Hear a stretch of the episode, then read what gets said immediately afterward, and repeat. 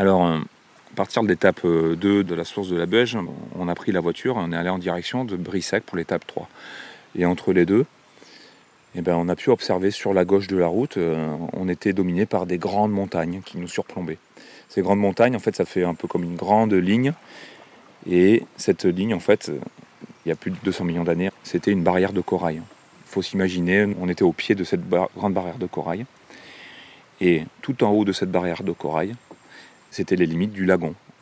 Et ce lagon, ben, c'était le Larzac. Donc le Larzac, avant, c'était un lagon de faible profondeur. Parfois même, ce lagon était à sec, il y avait des fluctuations de niveau des mers, donc on se retrouvait avec une zone un peu aride, et sur lesquelles on pouvait même avoir des dinosaures qui pouvaient laisser leur empreinte. Et puis après, on pourrait avoir de l'eau. Et en tout cas, ce qui est sûr, c'est que cette montagne-là, c'était la limite de la barrière, et après, ben, on, était dans les hauts fonds marins.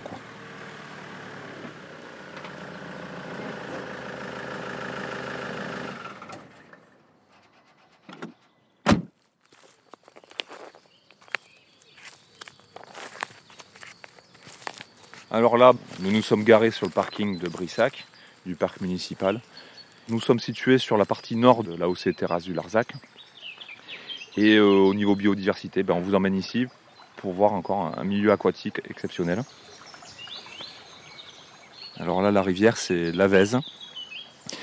Elle coule au milieu du village de Brissac.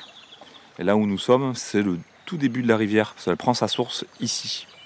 À partir de ce pont, en remontant la rivière, on va avoir un secteur où la rivière euh, sort de la roche.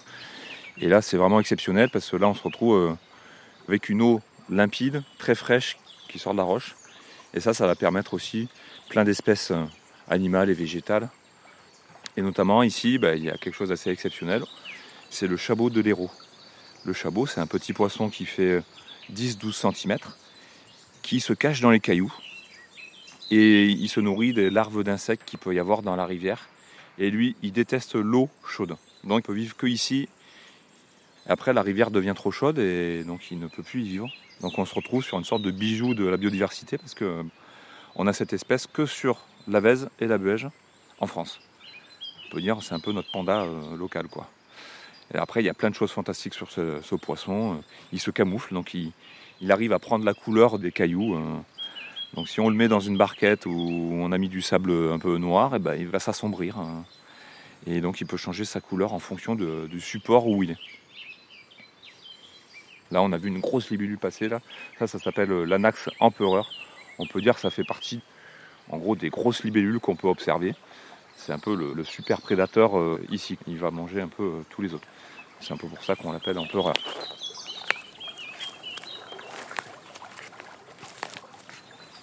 De ce pont de la Vèze à Brissac, euh, variété assez extraordinaire aussi d'arbres. Il y a des frênes, il y a des marronniers, il y a des platanes. Là, devant nous, juste à côté du pont, il y a un, charme. Alors le charme, pour le reconnaître, on regarde sur la feuille, il y a des petites dents dessus.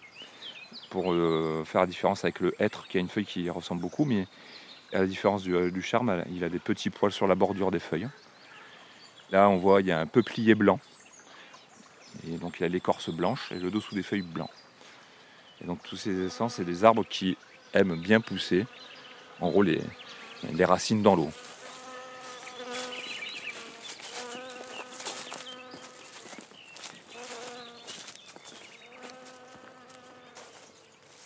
Jean-Baptiste Granier, on est où?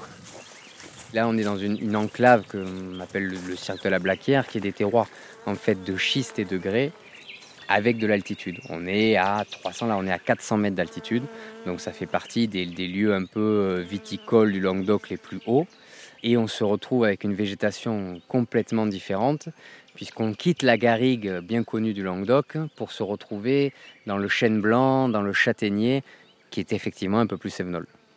Et puisque sur ces routes de l'appellation, il y en a une qui est consacrée euh, à la biodiversité, euh, qu'est-ce qu'on fait quand on est vigneron, qu'on travaille le vivant pour la protéger?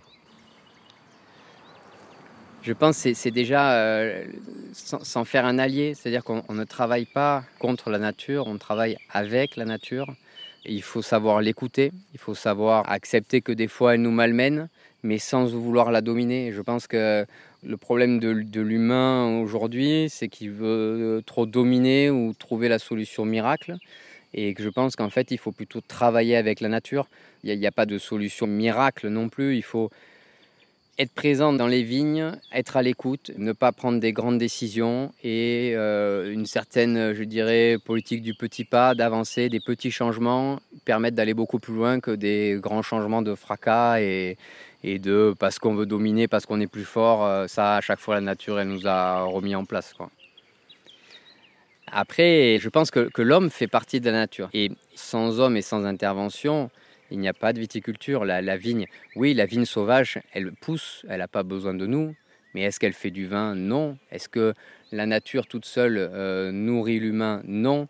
Donc je pense qu'on a besoin d'agriculture, mais cultivée en lien avec la nature, en la respectant. C'est une notion de respect, c'est un contrat qu'on passe avec la nature, c'est du donnant-donnant. Dès qu'on s'écarte de ce principe, je pense que oui, là, on dessert la biodiversité.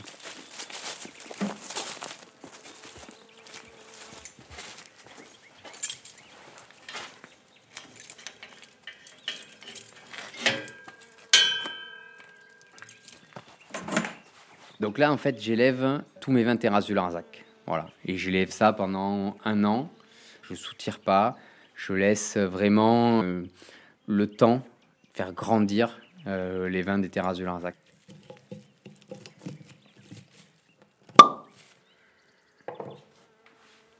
pour moi, les, terrasses du Larzac, c'est l'unité dans la diversité. Et c'est quelque chose voilà, qui n'est pas qui est un peu unique à, ce lieu, c'est-à-dire que euh, on fait partie d'une appellation, on parle d'une même voix, mais cette même voix, elle est riche d'une diversité absolument extraordinaire, et c'est ça la force. Voilà. Pour euh, s'emparer de, ces paysages viticoles, euh, Marie Chauffret, il y a le mont Sainte-Baudile, là-haut derrière vous, puis il y a le domaine de la réserve d'eau, parce que la vue est, est impressionnante. Euh, je pense que c'est comme un spectacle. On est face à la vallée de l'Hérault. Là, tout autour de nous, on est sur les coteaux, donc on est sur les terrasses en fait du Larzac. Et là, regardez, il y a des, c'est des aigles.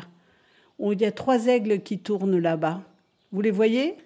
Ils sont là, ils chassent. Enfin bon, voilà, on est devant un paysage sauvage. Je vois au loin le Cap d'Agde, la montagne de Sète, le Mont Saint-Clair. L'hiver euh, où il y a moins de brume, on voit le Canigou. Donc on a une vue, euh, c'est vrai, assez exceptionnelle. Et c'est d'ailleurs euh, un petit peu pour ça qu'on s'est installé ici. Alors comment tout cela a-t-il commencé? On a acheté des vignes qui étaient déjà existantes ces vignes étaient malheureusement cultivées de manière conventionnelle, donc on s'est empressé de modifier le style de culture, les techniques culturelles, parce que pour nous c'était normal de travailler en biodynamie. Euh, moi, j'avais fait des études en agronomie tropicale, j'avais été initiée à la biodynamie et du coup, ça me semblait normal de travailler comme ça. Puis on a voulu faire des vins naturels, mais fins, sans défaut, et euh, on cherche l'équilibre en fait. Il faut absolument que tout le monde devienne bio, et ça, moi, par contre, je milite pour. Euh, pour, il n'y a pas de raison ici de ne pas faire du bio, c'est-à-dire qu'on a une facilité euh, sur les terrasses du Larzac, on a du vent, on n'a pas besoin d'utiliser des produits chimiques pour cultiver nos vignes. Je pense qu'il faut convaincre les gens et la meilleure façon de les convaincre, c'est de montrer que ceux qui sont en bio, eh ben, ils arrivent, ils ont des beaux raisins, ils n'ont pas de problème de mildiou, pas de problème de choses comme ça que pourraient avoir certains. Donc c'est à nous, vignerons, à pratiquer une agriculture sans produits de synthèse, être le moins interventionniste possible et de prendre le jus de raisin et qu'il arrive donc dans la bouteille et qu'il exprime donc tout ce terroir, tout cet environnement. Parce qu'ici, vous trouvez que c'est magnifique, mais dans la vigne, c'est encore plus beau. C'est-à-dire qu'on a un environnement très sauvage, il n'y a pas de route, il n'y a pas de ligne téléphonique, il n'y a pas de ligne électrique, et c'est vrai qu'on a l'impression, et je parlais des aigles, mais ils sont surtout là-haut, et il y a des animaux, il y a tout un tas de choses qui font, il y a le vent qui est tout le temps présent, et c'est vraiment un endroit magnifique. Et donc la réserve d'eau, c'est vraiment cette cuvée qui donne quand la personne, j'espère que quand la personne va ouvrir la bouteille, va le déguster, elle va être euh, téléportée. voilà. J'ouvre la bouteille.